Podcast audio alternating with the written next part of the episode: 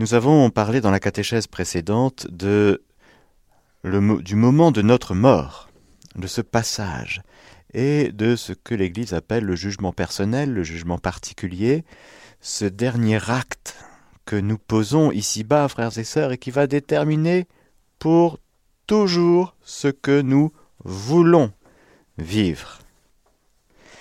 Alors, nous allons parler aujourd'hui de cette réalité que nous appelons l'enfer. Et nous allons parler du ciel, et plus tard nous parlerons du purgatoire. Voilà un petit peu le programme.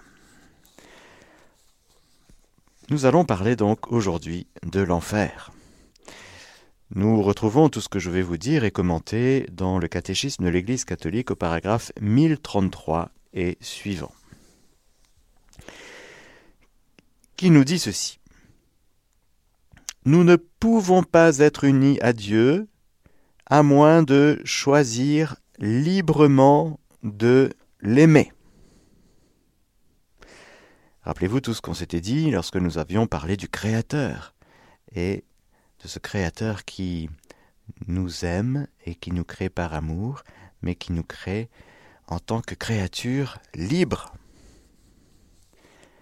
pour que nous puissions le choisir librement, sinon nous serions des esclaves, des marionnettes, des pantins, ou tout simplement des animaux, ou des végétaux, ou... Non, non, non, non. Nous sommes avec les anges des créatures libre.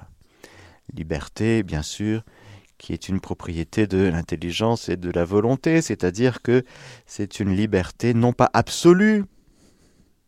La liberté absolue n'existe pas, mais une liberté qui est orientée et qui demande à grandir et qui demande à grandir en fonction justement de nos choix choisir d'aimer.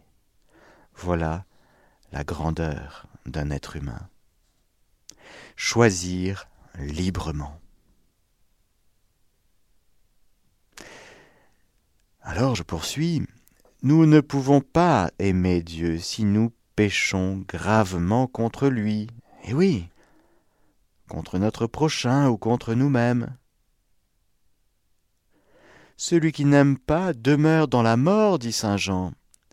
Quiconque hait son frère est un homicide. Or vous savez qu'aucun homicide n'a la vie éternelle demeurant en lui.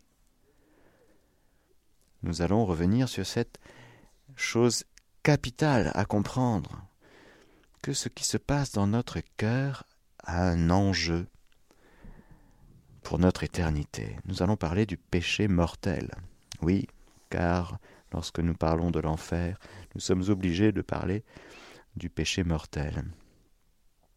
Je poursuis. Notre Seigneur nous avertit que nous serons séparés de lui si nous omettons de rencontrer les besoins graves des pauvres et des petits qui sont ses frères. Confère Matthieu 25, dans cette parabole dite des fins dernières, mais qui concerne notre propre fin dernière personnelle.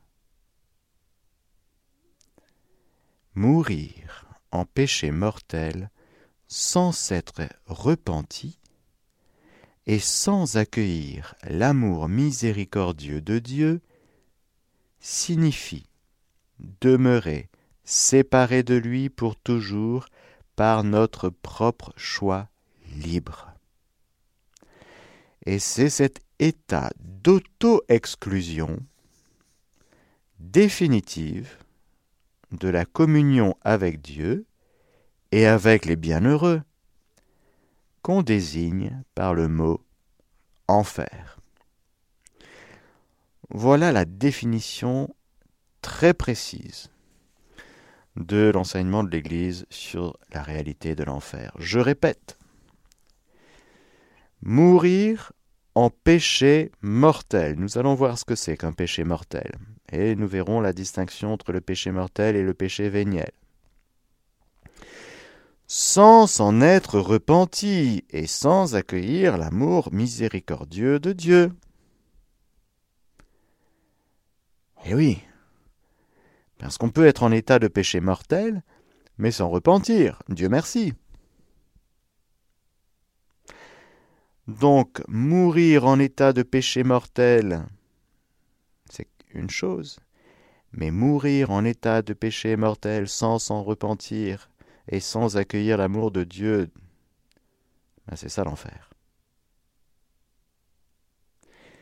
C'est-à-dire choisir librement de se couper de cet amour, de cette miséricorde, refuser d'accueillir la miséricorde et choisir d'être coupé de, de Dieu pour toujours et des bienheureux. Car nous n'avons qu'un cœur fait pour aimer Dieu et notre frère. Nous n'avons pas deux cœurs, nous n'en avons qu'un. Deux commandements en un, un seul cœur. Tu aimeras le Seigneur ton Dieu de tout ton cœur, de toute ta force, de tous tes moyens et ton prochain.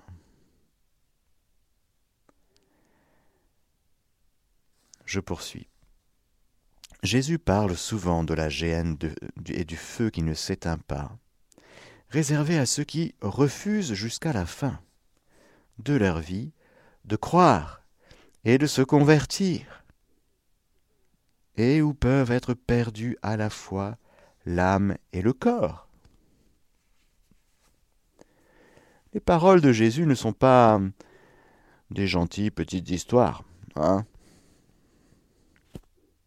ce ne sont pas des paroles d'un maître euh, de sagesse. Euh.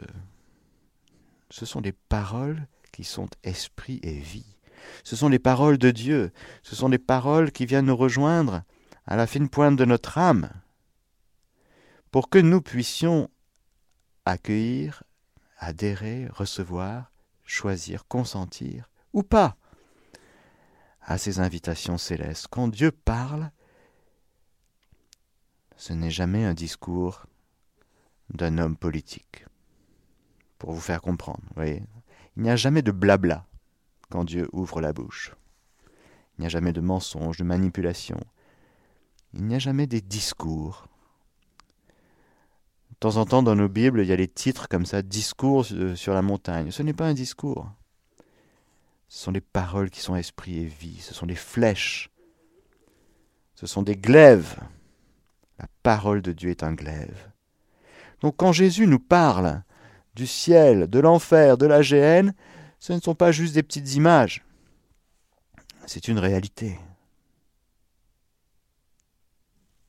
C'est très sérieux, car le désir de Dieu d'être avec nous pour toujours et que nous soyons avec lui pour toujours est tel, et le désir de Dieu de nous sauver et la soif du Christ que nous puissions accueillir son salut est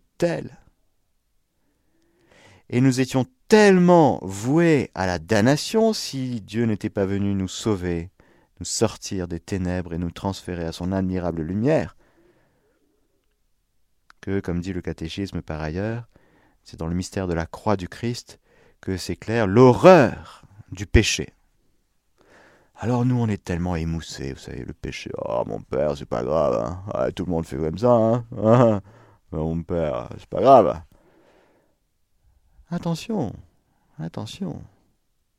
On est en train de jouer notre éternité, là.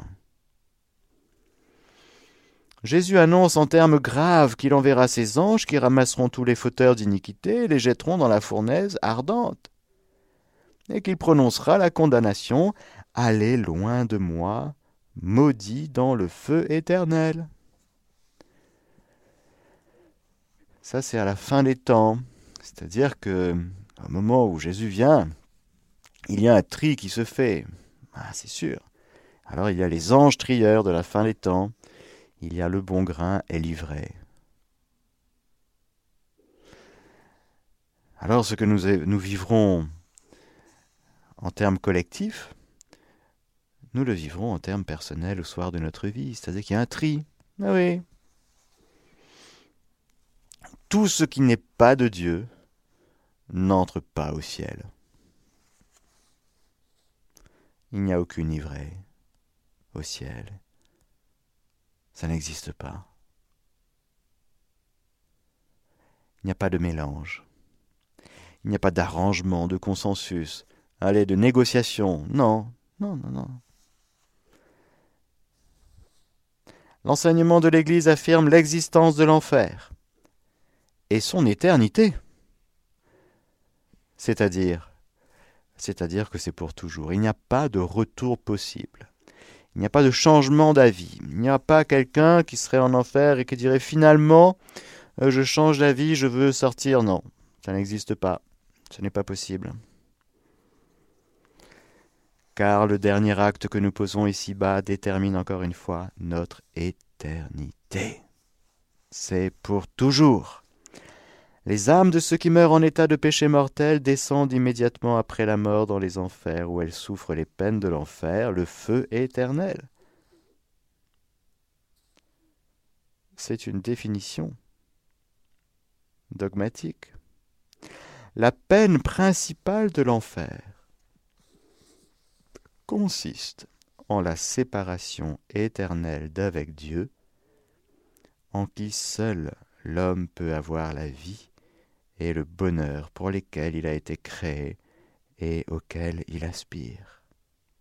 C'est la peine du dent, comme on dit, D-A-M-N, la damnation.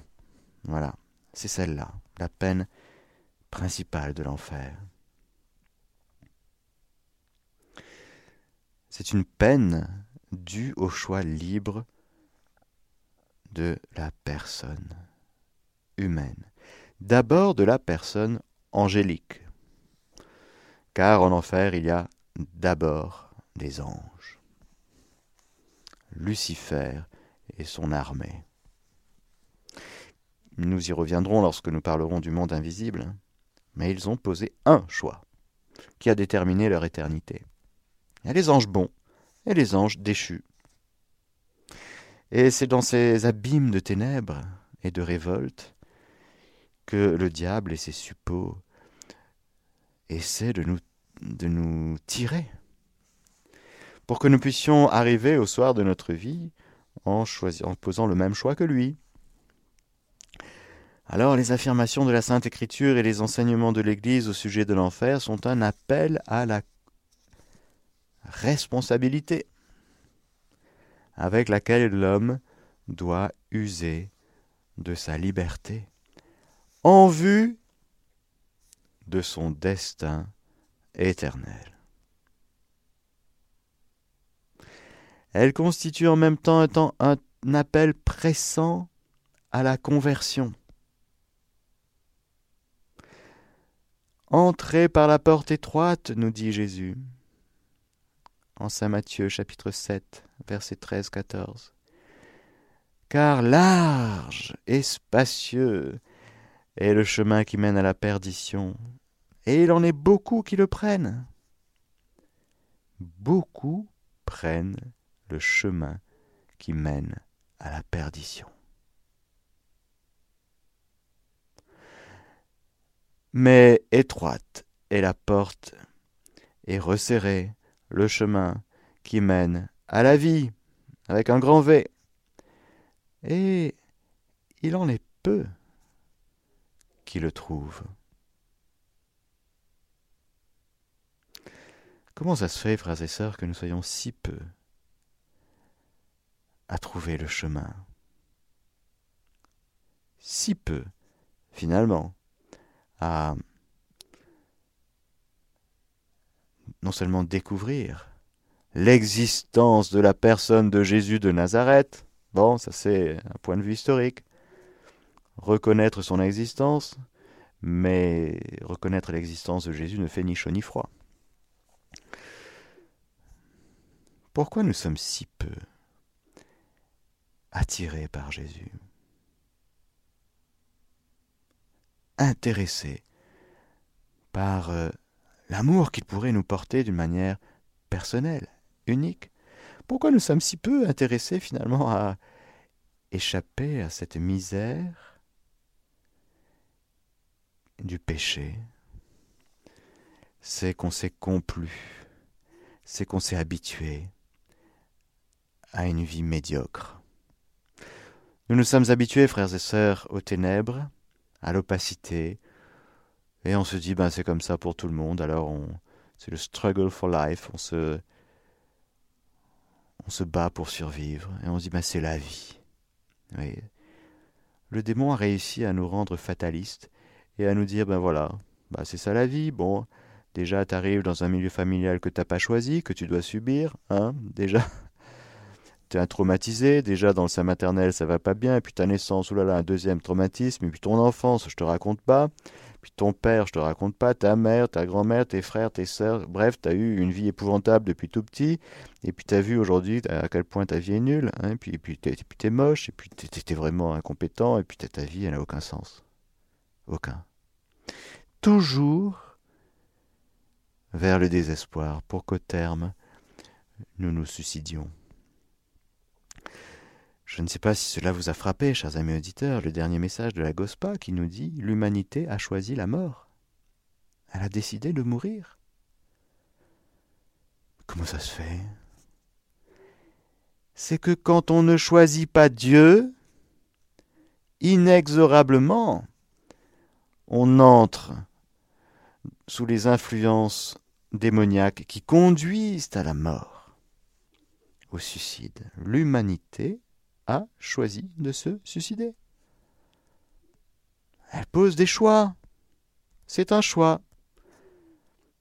Il faut bien qu'on choisisse. Il faut bien qu'on choisisse.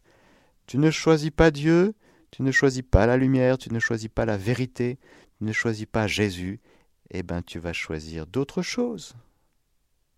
Des divinités, des idoles, des idéologies. Tu vas choisir euh, la haine, la guerre,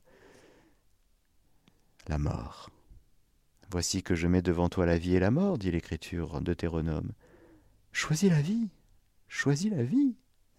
Non seulement le Seigneur nous attire, mais en plus il nous dit choisis la vie. Pourquoi est-ce que Dieu a besoin de nous dire choisis la vie Parce que on a du mal à la choisir. Il y a un poids du péché, des conséquences du péché. Cette humanité, frères et sœurs, est abîmé. Nous sommes abîmés. Et on a oublié qu'on était fait pour le ciel, on a oublié qu'on était fait pour vivre du royaume de Dieu ici-bas, sur cette terre, et puis au ciel pour toujours. On a oublié tellement de choses qui nous, donneraient tellement de joie, d'espérance, d'élan, de bonheur, de, légèreté. On a oublié tout ça, alors mais forcément l'humanité, elle a décidé de mourir et elle est triste. Vous avez vu comme l'humanité est triste? Lugubre. Eh oui. On a transformé la Toussaint en Halloween. Voilà, ça c'est un symbole à quel point l'humanité, elle est complètement dégénérée, triste. La voilà en train d'encenser les puissances de ténèbres, les sorcières, au lieu de fêter les saints, qui sont si lumineux qui sont vraiment ces stars, ces étoiles, ces signes dans le ciel, qui sont là pour nous éclairer pendant la nuit, et pour nous dire non, non. Certes, tu ne vois pas encore Dieu, tu marches dans la foi, mais il y a suffisamment de lumière pour le croyant, pour marcher. Sauf que l'homme s'est dit, ben non, Dieu n'existe pas. Alors il y a toutes les raisons de l'athéisme, il y a les scandales de l'Église, il y a les contre-témoignages des chrétiens, il y a le poids du matérialisme athée, il y a le poids des idéologies, il y a euh, cette espèce de, fausse espérance en un bonheur ici-bas qui consisterait en un confort matériel. Combien de gens ont tout ce qu'il faut et sont si malheureux? Ah, ils ont une connexion Internet et ils pensent être heureux pour euh, être connectés au monde entier. Ils sont si seuls, si désespérés. Ils s'ennuient tellement dans leur vie. Ils ne connaissent pas Dieu. Ils sont malheureux. Alors voilà, frères et sœurs, Dieu est miséricordieux et il fait tout pour venir chercher et sauver ce qui était perdu Le Père envoie son Fils. Dieu a tant aimé le monde qu'il a envoyé son Fils unique dans le monde pour que quiconque croit en lui ne se perde pas. Pourquoi? Il y a un risque de se perdre. S'il n'y avait pas de risque, il ne serait pas venu.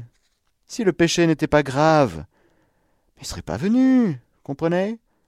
On ne se déplace pas pour des broutilles. Le péché mortel nous condamne. Et si au soir de notre vie on persiste, eh bien c'est l'enfer qui nous attend. Ignorant du jour et de l'heure, il faut que, suivant l'advertissement du Seigneur, nous restions constamment vigilants pour mériter, quand s'achèvera le cours unique de notre vie terrestre, d'être admis avec lui aux noces et comptés parmi les bénis de Dieu, au lieu d'être comme de mauvais et paresseux serviteurs écartés par l'ordre de Dieu vers le feu éternel, vers ces ténèbres du, dehors, où seront les pleurs et les grincements de dents. Lumen Gentium 48, document du Concile Vatican II.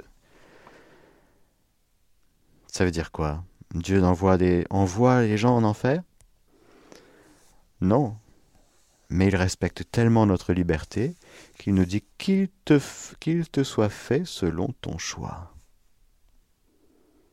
Alors voilà, oui, il y a l'enfer qui est préparé. Il y a déjà les démons là-dedans. Tu veux aller là-bas? Eh bien, le Seigneur nous dira, j'ai tout fait pour que tu n'y ailles pas. Mais si tu le veux, vas-y. C'est justice. C'est justice. Dieu ne prédestine personne à aller en enfer paragraphe 1037 du catéchisme. Il faut pour cela une aversion volontaire de Dieu, un péché mortel, et y persister jusqu'à la fin. Dans la liturgie eucharistique et dans les prières quotidiennes de ses fidèles, l'Église implore la miséricorde de Dieu qui veut que personne ne périsse, mais que tous arrivent au repentir. 2 Pierre 3.9 Voici l'offrande que nous présentons devant toi, nous tes serviteurs et ta famille entière. Dans ta bienveillance, accepte-la. Assure toi-même la paix de notre vie. Arrache-nous à la damnation. Et reçois-nous parmi tes élus. C'est dans la prière eucharistique numéro 1, dans le canon romain. Pourquoi est-ce qu'on dit arrache-nous à la damnation? C'est non seulement le prêtre et les fidèles. On pourrait dire c'est bizarre qu'un prêtre avec des fidèles euh, demande ça. Mais l'Eucharistie, c'est non seulement pour les fidèles qui sont là, mais c'est pour toute l'humanité passée, présente et future. Hein. Dans chaque messe, il y a tout le temps et tout l'espace. Pourquoi? Parce que la messe, c'est le sacrifice du Christ. Nous nous rendons présents au mystère pascal. Alors oui, on peut dire en vérité, arrache-nous à la damnation. Que par la vertu de la croix de Jésus, par la vertu de ta puissance salvatrice, tu nous arraches à la damnation. C'est une expression tellement forte. Une prière d'intercession tellement forte, parce qu'il y a des gens qui jouent avec le feu, et qui pourraient bien, s'ils ne sont pas, s'ils ne se convertissent pas, eh bien, être dans le feu de l'enfer pour toujours le feu. Rappelez-vous cette prière que nous disons dans la même intercession, cette prière de Fatima, ô mon Jésus, pardonne-nous nos péchés, préserve-nous du feu de l'enfer. Pourquoi Marie, à Fatima, par exemple, nous dit vous allez prier comme ça Encore une fois, quand le ciel parle, frères et sœurs, c'est pas pour faire du blabla. Hein c'est que ça correspond à quelque chose de très important, de capital pour nous. Sinon le ciel ne se déplace pas. Sinon, le ciel va bien, vous savez. Dieu va bien. Dieu est heureux. Il est le bonheur. Mais s'il prend la peine de venir nous exhorter, de venir nous parler, de venir se donner à nous, de venir nous sauver, c'est que eh ben, on était mal, on était mal, on était mal. Oui, on était voué à la damnation, frères et sœurs. On le réalise si peu. Alors, frères et sœurs, voyons un petit peu ce que c'est que cette aversion volontaire de Dieu, c'est-à-dire un péché mortel, et y persister jusqu'à la fin. Allons voir du côté de toujours du catéchisme, paragraphe 1854 et suivant. Il convient d'apprécier les péchés selon leur gravité. Déjà perceptible dans l'Écriture, la distinction entre péché mortel et le péché véniel s'est imposée dans la tradition de l'Église. L'expérience des hommes la corrobore. Ah oui. Il y a toujours un lien d'ailleurs entre l'écriture et la vie. Hein. L'écriture euh, n'est pas hors sol, hein. pas du tout. Le péché mortel détruit la charité dans le cœur de l'homme par une infraction grave à la loi de Dieu. Il détourne l'homme de Dieu, qui est sa fin ultime et sa béatitude, en lui préférant un bien inférieur. Nous choisissons, frères et sœurs, toujours un bien, en tout cas quelque chose qui nous paraît bien. La volonté humaine ne peut pas choisir un mal. Nous nous choisissons toujours à raison de bien, comme on dit. C'est-à-dire que même celui qui choisit d'aller en enfer, c'est un choix préférentiel. Il préfère. Pour lui, il trouve que c'est mieux. Ça peut paraître mystérieux. Mais regardons dans nos quotidiens, à chaque fois tous nos petits choix quotidiens, on choisit toujours quelque chose que nous estimons bien. Ah, il est petit bien, voilà, on se lave le matin. on se dit, c'est bien d'être propre. Hein bon, c'est un bien. Bon. Et puis on choisit le sourire, par exemple. Ah oui, c'est mieux, c'est bien. Plutôt que de faire la tête. Ce sont des petits choix. On choisit de prier parce que nous aimons Dieu ou on sait par ailleurs que cela nous fera du bien. Voilà, etc., etc. Le péché mortel détruit la charité dans le cœur. Le péché véniel laisse subsister la charité même s'il l'offense et la blesse. Le péché mortel, attaquant en nous le principe vital qu'est la charité, nécessite une nouvelle initiative de la miséricorde de Dieu et une conversion du cœur qui s'accomplit normalement dans le cadre du sacrement de la réconciliation. Pour prendre une image, un exemple tiré du... C'est le cardinal Journet qui raconte ça. Il dit, vous prenez un tableau, magnifique tableau d'un artiste, c'est vraiment splendide. Et puis, vous vous rendez compte qu'au fil du temps, ben voilà, il y a de la poussière sur le tableau, donc vous prenez une balayette hein, adaptée, et puis vous, vous enlevez la poussière. La poussière, vous empêche de voir les subtilités, ce que l'artiste a voulu montrer dans les différentes couleurs, dans le, relief. Vous ne voyez plus trop trop bien parce que quand même c'est assez poussiéreux. Il faut dépoussiérer. Ça, c'est le péché véniel.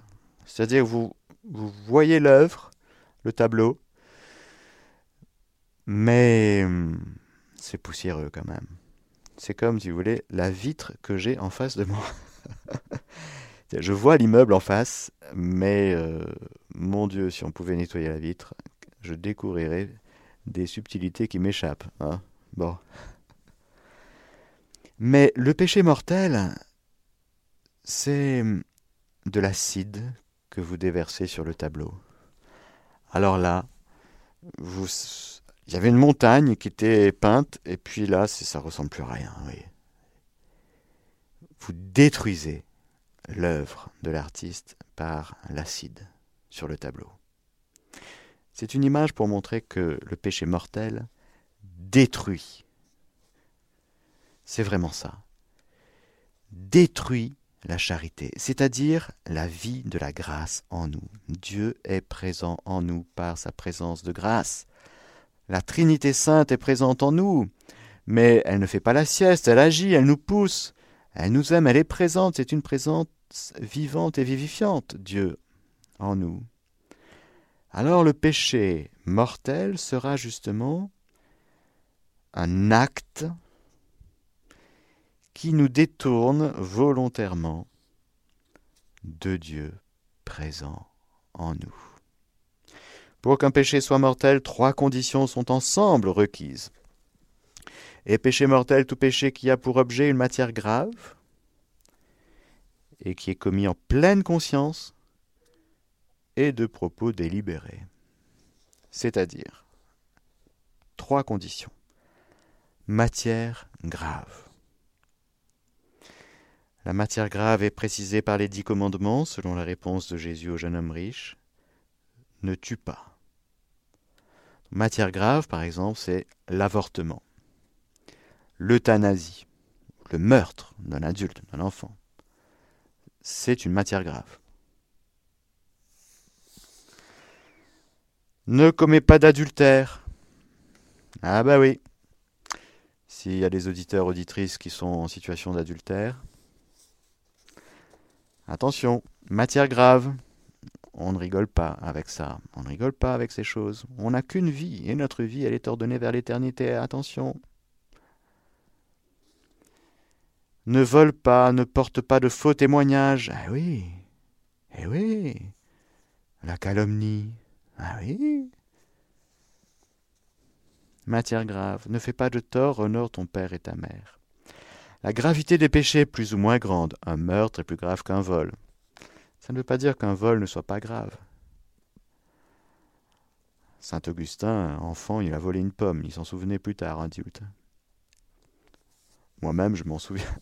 J'avais volé un du dentifrice au supermarché quand j'étais gamin. Je m'en souviens encore, vous voyez Tellement le vol est quelque chose qui nous blesse. Et tellement cette loi de Dieu est inscrite en nous. La gravité est plus ou moins grande, un meurtre est plus grave qu'un vol. La qualité des personnes lésées entre aussi en ligne de compte. La violence exercée contre les parents est de soi plus grave qu'envers un étranger. Le péché mortel. Alors voilà, première condition, matière grave. Deuxième condition, le péché mortel requiert pleine connaissance et entier consentement. Pleine connaissance. Il y a tellement de personnes qui sont dans une ignorance totale. Ah, tu savais pas que c'était grave. Tu savais pas que c'était pas bien mais vraiment une ignorance impressionnante. Il présuppose la connaissance du caractère pécamineux de l'acte, de son opposition à la loi de Dieu. Il implique aussi un consentement suffisamment délibéré pour être un choix personnel. C'est-à-dire que si on est forcé, si on a un fusil sous la tempe, sur la tempe, c'est un, peu compliqué. Hein. L'ignorance affectée et l'endurcissement du cœur ne diminuent pas, mais augmentent le caractère volontaire du péché. Il a donc toute une marge de, pour juger du caractère volontaire. À quel point nous étions ignorants, à quel point nous connaissions pleinement le caractère grave de tel acte, son opposition à la loi de Dieu, l'ignorance involontaire peut diminuer, sinon excuser l'imputabilité d'une faute grave. Mais nul n'est censé ignorer les principes de la loi morale qui sont inscrits dans la conscience de tout homme. Les impulsions de la sensibilité, les passions peuvent également réduire le caractère volontaire et libre de la faute, de même que des pressions extérieures ou des troubles pathologiques. Le péché par malice, par choix délibéré du mal est le plus grave. Il y a donc toute une gamme, je ne vais pas rentrer dans le détail ici. Nous parlerons du péché d'une manière très approfondie ultérieurement dans l'année.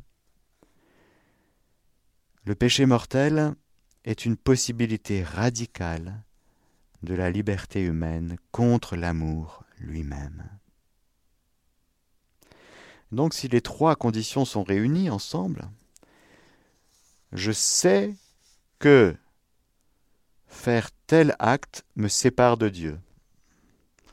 Non seulement je le sais, mais je le choisis froidement. Dans le péché mortel, il y a quelque chose de très froid, de glacial, comme le démon. le démon est glacial, je pense. Parce qu'il sait des choses, mais il n'y a pas d'amour. C'est très froid. Celui qui commet le péché mortel, en sachant que la matière est grave, en y consentant entièrement, il se coupe volontairement. S'il ne sait pas que c'est grave, eh ben voilà, ça diminue la responsabilité. Et s'il est un peu humble, il peut dire vraiment, je, je, suis vraiment désolé et contrit parce que vraiment, je ne savais pas. Parce que ma conscience était émoussée et que depuis tout petit, on m'a dit c'est bien de faire comme ça. Il y a le milieu familial qui joue, il y a l'école. Et oui, il y a les idéologies qui traînent et qui polluent l'âme des enfants,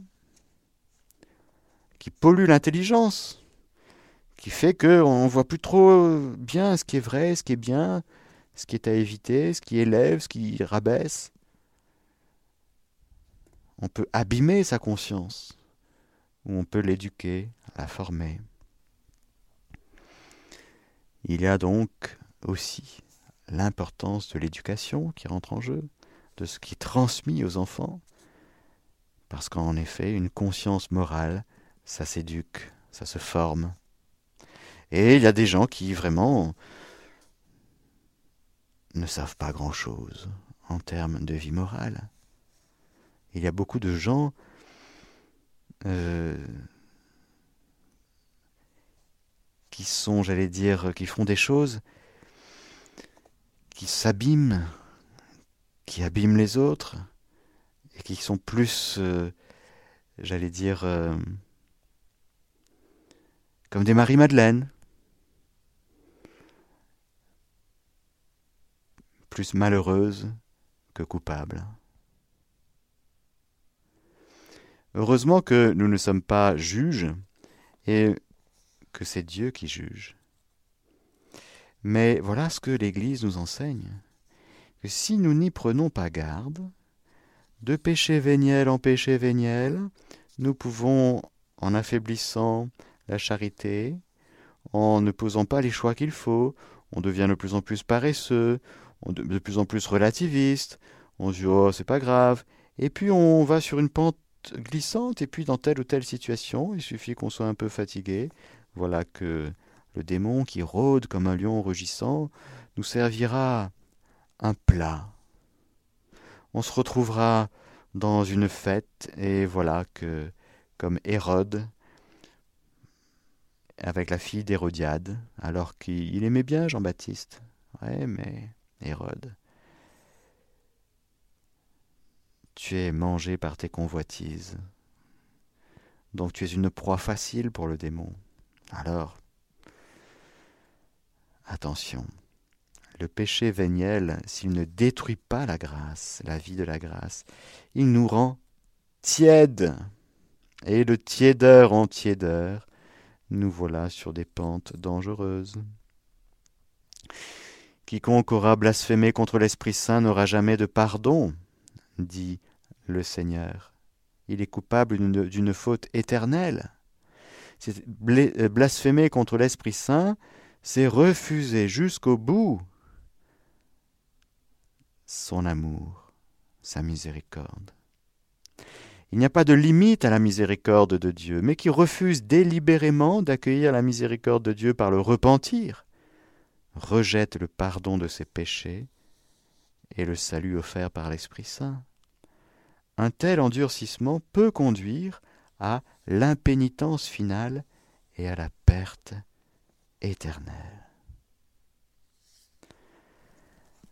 Alors voilà, chers amis auditeurs, ce que je voulais vous dire aujourd'hui sur l'enfer. On a pris le temps, une réalité dont on parle pas assez, pour non seulement nous exhorter à la, confession, oui, à la conversion, mais à la prière d'intercession aussi. Alors pour terminer, et avant de recevoir vos appels, je vous propose de redire ensemble cette prière. Ô mon Jésus, pardonne-nous nos péchés, préserve-nous du feu de l'enfer, et conduis au ciel toutes les âmes, surtout celles qui ont le plus besoin de ta miséricorde. Amen. En attendant que le Seigneur Tout-Puissant et Miséricordieux vous bénisse, le Père, le Fils et le Saint-Esprit. Amen.